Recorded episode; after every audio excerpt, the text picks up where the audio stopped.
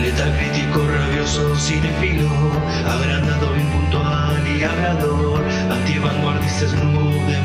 murciélago crítico, él quiere ser. Buenos días, buenas tardes, buenas noches, bueno lo que sea que estén teniendo y bienvenidos a otro podcast del ámbito de murciélago. El día de hoy hablemos de la película del año 2016 dirigida por Tim Miller, escrita por Reed Reese y Paul Wernick. Hablo por supuesto de Deadpool, motherfucker. Protagonizada por Ryan Reynolds, Morena Baccarin, Ed Sheeran, TJ Miller, Gina Carano, Leslie Ugams, entre otros. La sinopsis nos devela, basado en el antihéroe menos convencional de, de Marvel, Deadpool narra el origen de un ex operativo de las fuerzas especiales llamado Wade Wilson, reconvertido a mercenario y que tras ser sometido a un cruel experimento adquiere poderes de curación rápida, adoptando Wade entonces el alter ego de Deadpool. Armado con sus nuevas habilidades y un oscuro y retorcido sentido del humor, Deadpool intentará dar caza al hombre que casi destruye su vida. Ok, expectativas. A ver, Sería un robo a mano armada si yo dijese alguna vez que es la primera vez que veo Deadpool. La verdad es que la vi en cines cuando salió. Me acuerdo de haber visto el tráiler y tenía unas ganas de que saliera la peli. De las que más he tenido en mi vida de ver, la peli, ¿no? Ah, conocía un poco el personaje antes de esta adaptación, sin ser demasiado fan, claro. Y bueno, el tráiler está realmente genial. Hay toda esta historia de cómo Ryan Reynolds la estuvo peleando por años para que saliera la peli. Y sí, fue un éxito en todo nivel, a nivel taquilla, crítica, merchandising, un icono de la cultura popular incluso. Años después vuelvo a ver la peli con cierta pregunta en mente, ¿es tan buena como la recuerdo? ¿Deadpool se mantiene tan bien como en su primer visionado 2016? Bueno, queda solamente averiguarlo. Ok, comenzando con lo positivo. ¡Qué sorpresa! La peli es bastante graciosa. Ya de entrada los putos créditos son divertidos, ¿no? Algo bastante curioso. Y sí, de principio a fin tiene buenos chistes por aquí y por allá. No sé si hay tantos de tirar la carcajada de ¡ah! ¡qué bueno!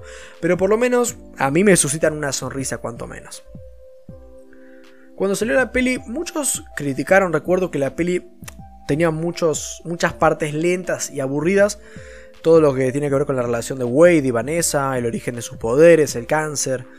Y la verdad, me parece que es una decisión inteligente de la peli, porque balancea un poco con toda esta locura, la sangre y chistes que hay cuando Deadpool aparece en, general como, como antihéroe, por así decirlo.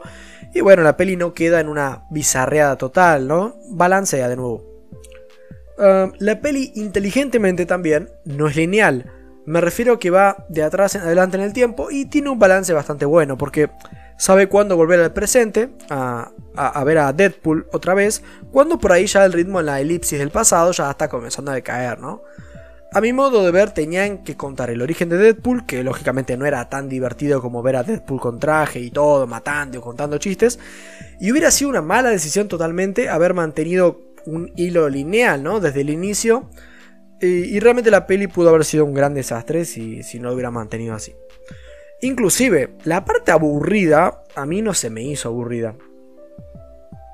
En estas pelis creo que, cumple lo que, que propone esas cosas.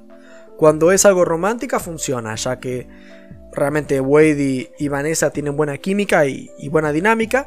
Y cuando están dándole los poderes a Deadpool y la cosa se vuelve por algo más oscura, también es una decisión inteligente, ¿no? Ya que la peli siembra las semillas de una futura venganza que funciona como objeto de deseo de Deadpool.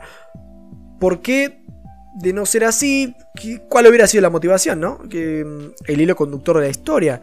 No tengo idea. Así que realmente los que se quejaban de estas escenas, tratando de no ser tan duros con ellos, les concedo que obvio, todos preferimos ver a Deadpool propiamente dicho en pantalla, pero en lo personal no creo que sea tanto porque este planteamiento sea aburrido soso, sino a favor de lo que lograron con Deadpool, un antihéroe súper divertido y que uno quiere ver esperando el próximo chiste o asesinato extremo que haga.